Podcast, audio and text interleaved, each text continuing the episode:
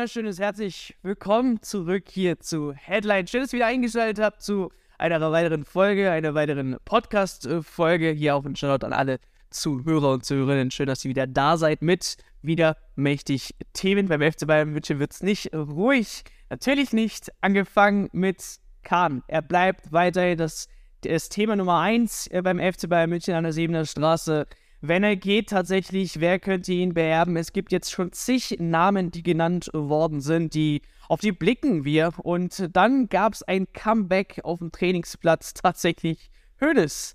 Er zieht doch ein bisschen die Knöchchen im Hintergrund, hat sich mit Tuchel getroffen. Es gab ein paar, weiß nicht, ob das taktische Anweisungen waren von ihm oder nicht, aber ein Gespräch gab es auf jeden Fall.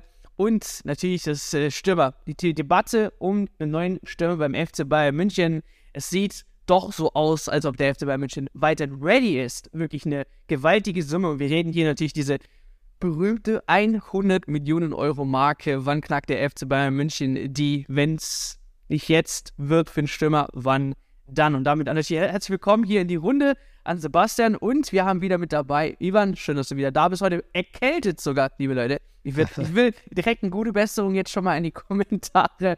Und äh, ja, dann will ich direkt an Sebastian übergeben. Ich meine, Kahn, weiterhin ein Thema. Wer könnte ihn jetzt tatsächlich beerben? Wir haben jetzt viele Namen gehört. Ja, letzte Woche hat man noch gedacht, naja, irgendwie viele Kandidaten gibt es nicht. Und jetzt ist es doch schon eine ganz lange Liste und jeden Tag kommen ein bis zwei neue Kandidaten dazu.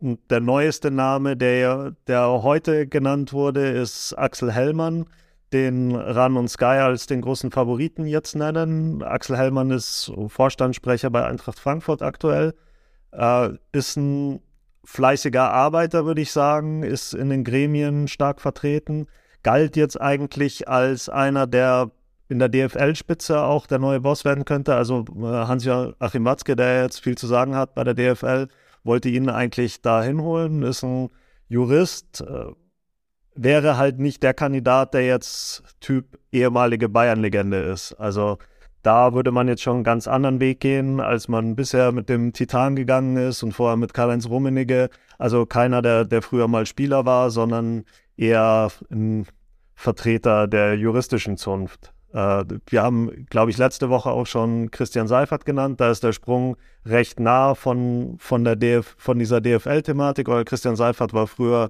äh, Chef der DFL, hat da einen sehr guten Job gemacht, vor allem die Liga durch die Corona-Pandemie zu bringen, hat da ein großes, sehr gutes Standing. Also der ist wohl auch noch ein Kandidat. Ähm, dann hat es mich ein bisschen gewundert, dass Oliver Minzlaff genannt wurde, der früher bei RB Leipzig war, der jetzt aber, viele wissen es wahrscheinlich, äh, Dietrich Mateschitz beerbt hat als Red Bull-Boss. Also der ist da wirklich Konzernchef, nicht nur vom Fußball, sondern wirklich vom ganzen Red Bull-Konzern, was ja ein riesiger Milliardenkonzern ist. Darum kann ich mir irgendwie nicht vorstellen, dass der jetzt zu, zurückgeht oder diesen Schritt zurück macht zu einem doch mittelständischen Unternehmen, was der FC Bayern dann im Vergleich ist. Also er ist schon jetzt ein großer, großer Wirtschaftslenker, der wahrscheinlich auch sehr viel Geld verdienen wird und äh, einen ganzen Weltkonzern unter sich hat. Insofern kann ich mir das irgendwie schwer vorstellen. Dann gab es ja noch die, die Geschichte von Florian Hoeneß, äh, also dass Uli Hoeneß seinen eigenen Sohn dort unterbringen will. Äh, ja, dazu habe ich letztes Mal schon was gesagt. Er hat halt keine Fußballexpertise, ist da bisher noch nicht in Erscheinung getreten. Ähm, ich weiß nicht, ob da wirklich, wirklich, wirklich was dahinter steckt. Dann hatten wir noch Oliver Bierhoff, äh, den wir noch alle kennen vom DFB. Und dann ist natürlich noch eine ganz interessante Entwicklung Karl-Heinz Rummenigge. Da gab es jetzt auch Gerüchte, dass er wieder zurückkehren soll. Hatte er eigentlich den Staffelstab übergeben an Oliver Kahn und soll jetzt angeblich bereit sein, zumindest für eine kurze Zeit nochmal auszuhelfen. Ich glaube, das ist schon so ein äh, Ne, ein typischer Charakterzug von, von Männern in diesem Alter, die lange Macht hatten und sich dann zurückziehen und dann merken, naja, irgendwie fehlt doch irgendwie die tägliche Action und, und dass man da so mitreden kann. Also er soll bereit sein und das fände ich dann schon eine interessante Entwicklung. Ähm, Uli Hoeneß scheint ja ziemlich zurückzudrängen in, in den Verein, da viel zu sagen zu haben. Wenn jetzt noch Karl-Heinz Rummenigge kommen würde, dann wäre das für mich so ein zurück in die Zukunft Modell. Also dann wären wir wieder wie beim FC Bayern vor 10, 15 Jahren. Wenn, wenn die beiden jetzt wieder am Ruder sind, jetzt hat man sogar gehört, dass Toni Tapalovic vielleicht zurückkommen soll. Also da, da wird zurzeit dann alles zurückgedreht, wenn es so wirklich ist. Also da müssen wir mal sehen, wie sich das entwickelt. Aber das sind jetzt so die Kandidaten und wirklich neu ist jetzt Axel Hellmann als Kandidat. Ja, die äh, Familie trifft sich wieder. Wir drehen einen neuen Fast and Furious Film, wahrscheinlich den elften. Ich weiß nicht mittlerweile, wie viele es gibt. Ähm, aber anders als jetzt bei Spielern, Ivan, Spieler kennt man. Man sieht die auf dem Platz, die performen oder performen nicht. Sind diese Kandidaten eben, die arbeiten im Hintergrund. Ne? Also die führen einen Verein, erfolgreich oder nicht, je nachdem. Ähm, Trotzdem, mit Rummenigge kriegt man dann eben, wie, äh, wie Sebastian gut gesagt hat, zurück in die Zukunft. Also etwas, wo man schon gewohnt ist, wo man äh, auch die, äh, ja, die guten alten Zeiten kennt, würde ich mal sagen. Daher vielleicht mal deine Einschätzung so. Ist das gut, jetzt einen, zurück, einen Schritt zurück zu machen, sage ich mal so, damit man in Zukunft vielleicht zwei Schritte vorausgehen kann mit Rummenigge oder sagst du, okay, das, das ist, dieser, dieser Kapitel ist für mich abgeschlossen, ich würde eher auf einen neuen äh, Mann gucken.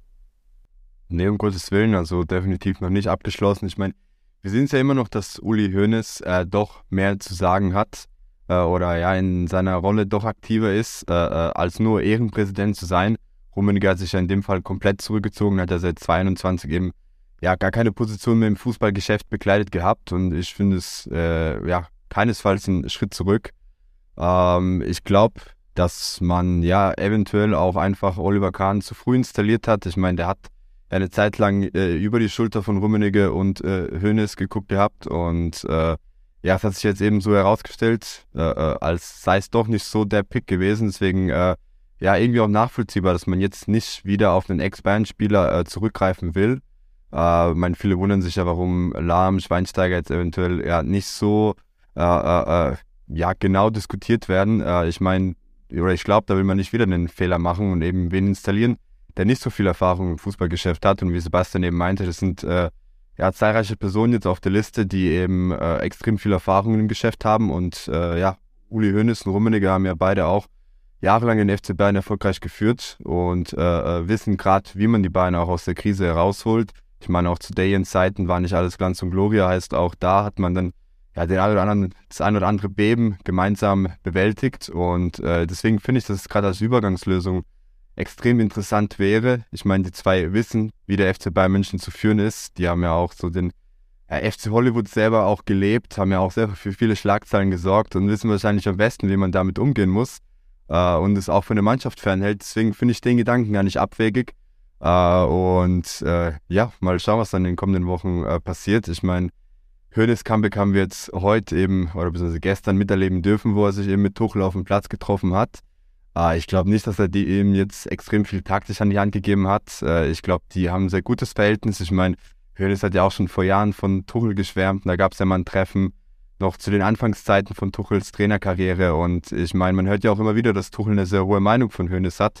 Gerade nachdem das äh, Banner der Bayern-Fans gegen City aufgezeigt wurde oder eben auch in der Pressekonferenz vorgestellt wurde, hat er immer wieder äh, Uli Hoeneß in den Mund genommen und ihn äh, ja irgendwo auch als äh, Chef oder ich sag mal, Vater des FC Bayern München eingeordnet und äh, äh, dass er sozusagen ja, das Vermächtnis von ihm in Ehren halten will.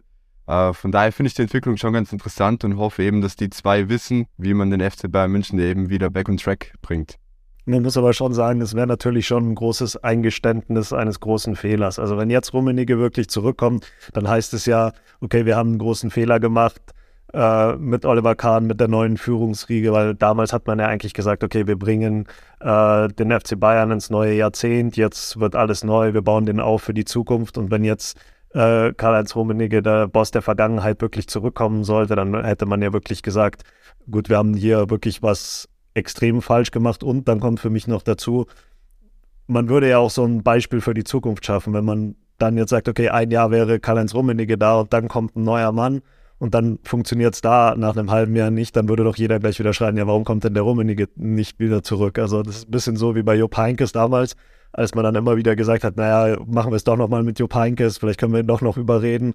Und ich glaube, das wäre dann halt auch extrem schwierig für den, für den neuen Mann danach. Also ich finde, das sollte man sich sehr gut überlegen, ob man da wirklich so hart zurückgeht in die Vergangenheit. Ich finde, es ist was anderes, wie wenn Uli Hoeneß aus seiner jetzigen Position heraus halt sagt, okay, ich bringe mich wieder ein bisschen mehr ein, ob er dann gleich auf den Trainingsplatz muss, ist die andere Frage. Aber wenn man jetzt wirklich Rummenigge nochmal installieren würde, könnte das auch schon einige Probleme mit sich bringen, glaube ich. Trotzdem, vielleicht mal jetzt die Frage in die Runde. Ich meine, äh, was ich sehr an jetzt nicht nur Fußball mag, ist, wenn eine gewisse Person schon zugibt, dass sie falsch lag, aber dann auch diesen Schritt wieder äh, gerade biegt. Ne? Also, dass man nicht stur bleibt und sagt, nee, wir halten Kurs, egal was komme. Ähm, und wir sind ja beim FC Bayern München jetzt weit vom Kurs abgekommen. Ähm, in, in, in allen drei Kategorien jetzt raus, nun die Bundesliga. Ähm, ist es dann nicht eigentlich vorteilhaft, wenn man einen sieht, okay, es war ein Fehler und äh, wir geht vielleicht nicht so weit zurück in die Zukunft, dass alles so ist wie beim Alten, sprich Rummenigge, Hönes und so weiter und so fort, aber dass man wenigstens die Geständnis bekommt äh, von den Verantwortlichen. Ja, man kann ja auf jeden Fall eingestehen, dass der Wechsel zu Oliver Kahn ein Fehler war. Ich sage nur, man sollte vielleicht jetzt nicht zurückgehen zu Rummenigge. Ich denke, man sollte sich jetzt dann auf einen neuen Kandidaten einigen, einen neuen Mann wirklich holen und dann auch wirklich hinter ihm stehen und ihm ein bisschen Zeit geben. Also ich glaube, dieser, dieser Wechsel, um dann zu schauen, äh, auf Rummenigge zu gehen, um dann nochmal auf Zeit zu spielen, das bringt dann auch nichts. Dann könnte man auch nochmal sehen, ob man Oliver Kahn nochmal eine Chance gibt. Man hat ihm ja wohl schon mal eine Chance gegeben. Die Sportbild berichtet jetzt, ähm, ihm wurde vom Aufsichtsrat vor ein paar Monaten relativ klar gesagt, dass er seine Arbeitsweise ändern muss. Dann hat er auch versucht, sich zu ändern, hat jetzt wohl nicht alles so ganz geklappt. Aber ähm, ich glaube schon, es wäre jetzt gut, klar einen Cut zu ziehen und dann einen neuen Mann zu präsentieren, wenn man schon sagt, okay, Kahn war der Falsche. Und aber nicht zurückzugehen zu Karl-Heinz Rummenigge, das wäre so mein Gefühl. Ja, weil es in Frage die Runde war, auch Ivan und dich, so hast du das Gefühl, ähm, ja, so ein Schritt back und dann, wie gesagt, diese zwei Schritte vorzugehen, ein guter Schritt oder auch lieber einen neuen Mann jetzt, der ja seine Bereich sich auskennt. Ich meine, Oliver Kahn er ist halt mehr Name als, äh, als jetzt geschäftliche äh, BWL-Person, die jetzt im Studio abgeschlossen hat und weiß, was man da macht, wie man einen Verein führt, schon Berufserfahrung gesammelt und so weiter doch, und doch, so fort. Hat er. Also, Oliver Kahn hat schon sein BWL-Studium abgeschlossen, das muss man schon sagen. Okay, aber ich, ich meine jetzt mehr als nur Tipico-Werbung äh, führen, sondern äh, wirklich den FC Bayern München jetzt äh, den größten Verein Deutschlands, einer der größten Europas zu führen, ist einfach ein big, big Aufgabe für den Mann. Ähm, Ivan, sagst du dann, ja, lieber einen neuen Mann und äh, der halt in seinem Bereich Ahnung hat? Oder mehr also Ahnung. Ich finde erstmal, dass wir auf jeden Fall einen Cut setzen müssen. Äh, klar, Sebastians Argument ist schon legitim, dass man sagt, okay, man will nicht wieder einen Schritt in die Zukunft gehen, wenn man es dann äh, eben der äh, Person äh, erschwert, die eben nach Rummenigge dann kommt, weil da ja natürlich auch nochmal ein enormer Druck herrscht. Äh, klar ist aber, dass man sich in Zukunft viel mehr die Fehler eingestellen muss. Mit äh, Kahn hätte man das Ganze schon viel früher hinterfragen müssen. Auch Herbert Heiner kann man hier natürlich auch nennen, der ja durchaus in der Kritik steht, auch im Bratz, ich meine, die gesamte Riege, das diskutieren wir ja schon seit Wochen.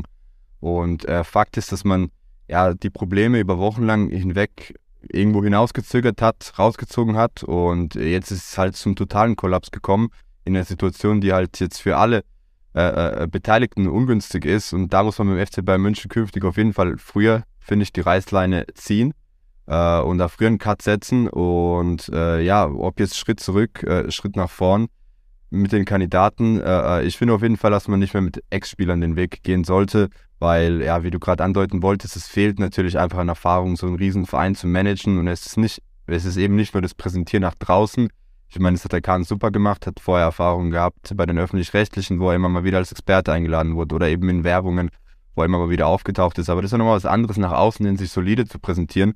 Äh, ja, da, das ist ja auch das Bild, was jetzt ja auch, ich sage mal, das Kartenhaus, was zusammengefallen ist. Das heißt, nach außen sah das alles immer ganz nett aus, aber anscheinend gibt es ja intern extrem viele Probleme. Und äh, ich meine, Sportbild hat heute wirklich extrem viel geleakt gehabt. Und da hieß es ja auch unter anderem, dass die Spieler nicht wirklich cool damit waren, dass Kahn in der PK, wo Tuchel vorgestellt wurde, äh, die, den Nagelsmann-Rauswurf auch so ein bisschen auf die Mannschaft geschoben hat, weil danach kamen immer mehr Stimmen auch aus der Mannschaft, allen voran äh, Joso Kimmich, der dritter Kapitän ist, der gemeint hat, nein, hat mit der Mannschaft nichts zu tun. Also ist wirklich eine Entscheidung, die vom Vorstand, die vom FC Bayern München gefällt wurde, äh, wo nicht wirklich die Spieler mit eingezogen wurden. Und das finde ich dann extrem ungünstig vom Kahn, weil er kennt beides. Er kannte die Spielersicht, war extrem erfolgreich beim FC Bayern München, jetzt eben in so einer Rolle hat er dann auch die äh, ja, Sichtweise von, von dem Bayern-Boss kennengelernt und dass man sich dann, ja, ich sag mal, so unglücklich verhält und so Statements tätigt, äh, äh, äh hat man sich auch in gewisser Weise selbst ins Bein geschossen, äh, sage ich mal. Und äh, ja, das hat definitiv damit zu tun, dass da eben Erfahrung fehlt Und klar, wenn wir da auf jemanden zurückgreifen, der schon jahrelang erfolgreich im Fußballbusiness tätig war, der wirklich ein knallharter Businessman ist und weniger den Background Spieler oder Experte hat, äh, bin ich auch der Meinung, dass wir dann eventuell äh, nicht auf Rummenige oder Hoeneß zurückgreifen müssen und äh, eben wir Neues installieren können, der dann den FC Bayern München, die Ziele des FC Bayern Münchens äh, ja, wieder intensiv verfolgt. Ja, Hönes, äh, du hast jetzt gerade genannt. Äh, vorhin hat Ivan schon ein bisschen ist drauf eingegangen. Ich möchte das Thema noch ein bisschen ähm, ja, äh, aufmachen, beziehungsweise einen Schlusspunkt am Ende davon setzen, weil äh, was ganz wichtig ist, jetzt der Mann taucht jetzt wieder vor, vor der Glotzke auf. Ähm, warum? Warum ist er jetzt da und welche Rolle könnte er jetzt in diesem ganzen Wandel spielen, äh, Sebastian? Ja, du hast es richtig gesagt. Er ist da. Uli Hoeneß zeigt jetzt sehr plakativ, ich bin wieder da. Also, dass er auf dem Trainingsplatz jetzt wirklich steht und da mit Thomas Tuchel mit großen Gesten spricht. Der weiß natürlich ganz genau, jeder sieht ihn da. Und ich glaube, er möchte auch ein bisschen zeigen, sowas hätte ich mir von Oliver Kahn gewünscht ich kann mich nicht erinnern, dass wir einmal Oliver Kahn auf dem Trainingsplatz gesehen haben, wirklich nah am Trainer, nah an der Mannschaft. Ich kann mich erinnern, in der Zeit, als Uli Hoeneß noch Präsident war oder vorher sogar noch Manager, hat er sich oft sehr nah an der Mannschaft gezeigt, war auch in der Kabine und das ist ja auch gerade ein Punkt, den man Oliver Kahn wohl hinter den Kulissen vorwirft, dass er wenig da ist, dass er wenig präsent ist an der Sebener Straße. Früher hat man ihm auch vorgeworfen, er ist wenig präsent in den Medien, nachdem er diesen angesprochenen äh, Anschiss, sage ich mal, vom Aufsichtsrat oder diese Kritik gekriegt hat, hat er sich mehr nach außen gekehrt in den Medien, hat öfter auch mal was gesagt, aber wirklich diese Präsenz an der Sebener Straße, das wirft man ihm wohl vor. Und auch, dass er bei den Mitarbeitern kein, nicht schafft, ein richtiges Verhältnis aufzubauen, das ist wohl auch die Kritik, die es, die es an der Sebener Straße gibt. Also äh, er hat wohl einen sehr, sehr engen Kreis von engen Mitarbeitern, mit denen er sich nur abgibt, aber sonst wenig kommuniziert mit den anderen Mitarbeitern und auch von der Mannschaft, äh, an der Mannschaft hat er so eine gewisse Distanz. Ähm, auch was Ivan jetzt gesagt hat, äh, dass er dann ein bisschen den, den Spielern die Schuld gegeben hat am Nagelsmann aus und sie sich dagegen wehren wohl, zeigt halt auch, er, er tut sich schwer in dieser internen Kommunikation und Hoeneß zeigt jetzt, wie es gemacht wird. Also er, ist, er war ja immer schon so ein, so ein Herzensmensch, ein Instinktmensch und zeigt sich jetzt da auch sehr anwesend. Also er zeigt in letzter Zeit schon sehr, sehr deutlich auch dadurch, dass er in der Kabine war gegen Man City dann, dass er wieder da ist und dass er nicht nur die stille Eminenz am Tegernsee ist, sondern dass er jetzt wirklich auch wieder an der Sebener Straße da ist und man hört ja auch, dass er diesen Wechsel jetzt, diesen Umbau in der Führungsebene ganz entscheidend vorantreibt. Das ist krass, weil soweit hat, so hat man gar nicht gedacht, dass Oliver Kahn vielleicht sogar hätte mittrainieren können. Also da gibt es gewisse, äh, war ja selbst äh, großartiger Deut. Also das auf dem Platz hätte sicherlich ein anderes Bild gegeben von ihm. Ja, ich glaube, die Hüfte äh, ist schon ziemlich kaputt. Also wirklich mittrainieren oder ja Torwarttraining, das geht wohl nicht mehr. Das hat Uli Hoeneß ja auch nicht gemacht, aber da geht es halt einfach nur um Zeichen und um Gesten. Also ja, alle Medien, ja, wir reden ja. jetzt auch drüber, alle Medien kriegen das mit, sehen, ah, der ist auf dem Platz, der zeigt sich, der spricht mit dem Trainer. Und vielleicht spricht ja Oliver Kahn auch viel mit Thomas Tuchel, aber man kriegt es halt eben nicht mit. Ja, und nochmal, ich glaube, er ist halt raffiniert sein, wie du schon ja, gesagt hast. Ja, ja, und da, da weiß Uli Hoeneß sehr wohl, wie das funktioniert, das Geschäft. Ja.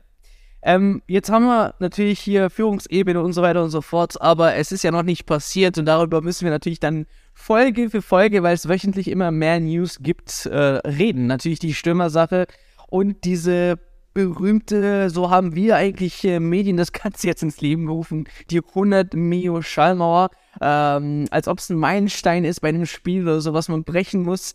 Ähm, wann kommt das zustande? Wer wird diese, diesen Rekord brechen? Ja, was kann man dazu sagen? Äh, wir halten mal ganz kurz fest, die Namen, die schon bereits genannt worden sind in den letzten zig Wochen. Äh, wir haben immer wieder natürlich Harry Kane, das bleibt natürlich beim Alten ähm, auch wenn es ja Interessenten, große Interessenten aus der Premier League gibt. Wir haben Victor Osimhen, der sich natürlich jetzt einen ganz großen Namen gemacht hat nach der Saison, ähm, wo jetzt Paris Saint-Germain ein Riesenangebot geben möchte. Aber wir haben jetzt auch Kandidaten, äh, wie zum Beispiel letztens äh, gehört äh, Randall Kolumwani, der vielleicht ein bisschen günstiger zu haben ist, aber eben auch noch nicht ja, über mehrere Saisons sich bewiesen hat, auch international sich bewiesen hat, aber in der Bundesliga eben schon seinen Namen, ja, einen Stempel aufgesetzt hat, so könnte man es sagen. Aber andere Spielerarten, wie zum Beispiel Mason Mounts oder Matthew Kovacic, weil die jetzt natürlich, da Thomas Tuchel beim FC Chelsea tätig war, mit eben in Verbindung gebracht worden sind. Jetzt all die Namen, Ivan, ähm, sortier mal aus, äh, aller Excel-Tabelle oder was auch immer, ähm, und nenn mal gerne deine Meinung ähm, bezüglich eines Stürmers, der es wirklich, wirklich am Ende sein könnte, wo du das Gefühl hast, okay, der könnte beim FC Bayern München in Zukunft auflaufen. Genau, also als erstes mal die Meldung erfreulich, dass der Aufsichtsrat wohl äh, ja die 100 Mio Marke, die wir jetzt die ganze Zeit ansprechen, äh, wohl freigegeben hat. Heißt, es wird definitiv die oder irgendwo in dem Spektrum wird der FC Bayern benötigt, definitiv das Kleingeld in die Hand nehmen und eben Transfer tätigen, äh, was ja lange Zeit als unvorstellbar galt oder irgendwo als magische Grenze, die man eben nicht überschreiten will. Aber ja, das Fußballgeschäft hat sich ja über die Jahre weiterentwickelt und ich meine, die Summen gehen ja leider Gottes immer höher und höher. Äh, meine, vor zehn Jahren wäre das unvorstellbar gewesen, äh, für die Spieler, die wir momentan auf der Liste haben, überhaupt so eine Summe abzurufen. Äh, und äh, ja, ich meine, bei den Kandidaten hat sich jetzt nicht viel geändert in der Offensive. Äh, Osimhen, Kolomwani und äh, Harry Kane sind ja immer noch so die drei Namen, die kursieren. Und ich bin auch der Meinung, dass definitiv es ja auf einen der drei Spieler hinauslaufen wird. Und äh, klar ist auch, dass die Bayern eben diesen Sommer definitiv das Geld in die Hand nehmen müssen. Heißt, äh, letztes Jahr hat man sich ja irgendwie davor gedrückt gehabt und hat versucht, das mit relativ, ich nenne es mal, preiswerten Transfers da den gewünschten Effekt zu erzielen oder irgendwie den Lewandowski-Abgang zu kompensieren. Aber es hat sich jetzt natürlich gezeigt gehabt, dass es eben äh, nicht klappt oder nicht geklappt hat und dass man jetzt entsprechend Geld in die Hand nehmen äh, muss.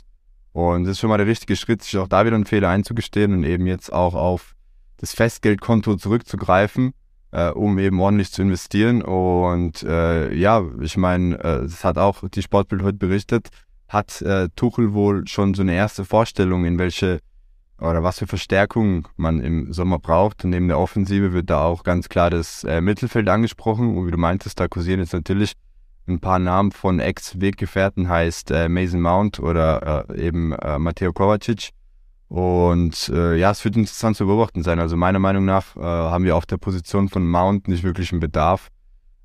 Vielleicht nächstes Jahr, wenn dann eben Thomas Müller äh, Vertrag ausläuft und ja eventuell dann auch nicht weiter verlängert wird. Aber gerade den Namen Matteo Kovacic finde ich ganz interessant, abgesehen davon, dass er mein Landsmann ist. Aber ähm, ja, auf der Position, wir, wir, uns fehlt irgendwie ein Playmaker, bin ich der Meinung. Jemand, der eine gewisse Sicherheit im Mittelfeld ausstrahlt, der den Spielaufbau in die Hand nimmt, äh, der aber auch ja, defensiv nach hinten mitarbeitet.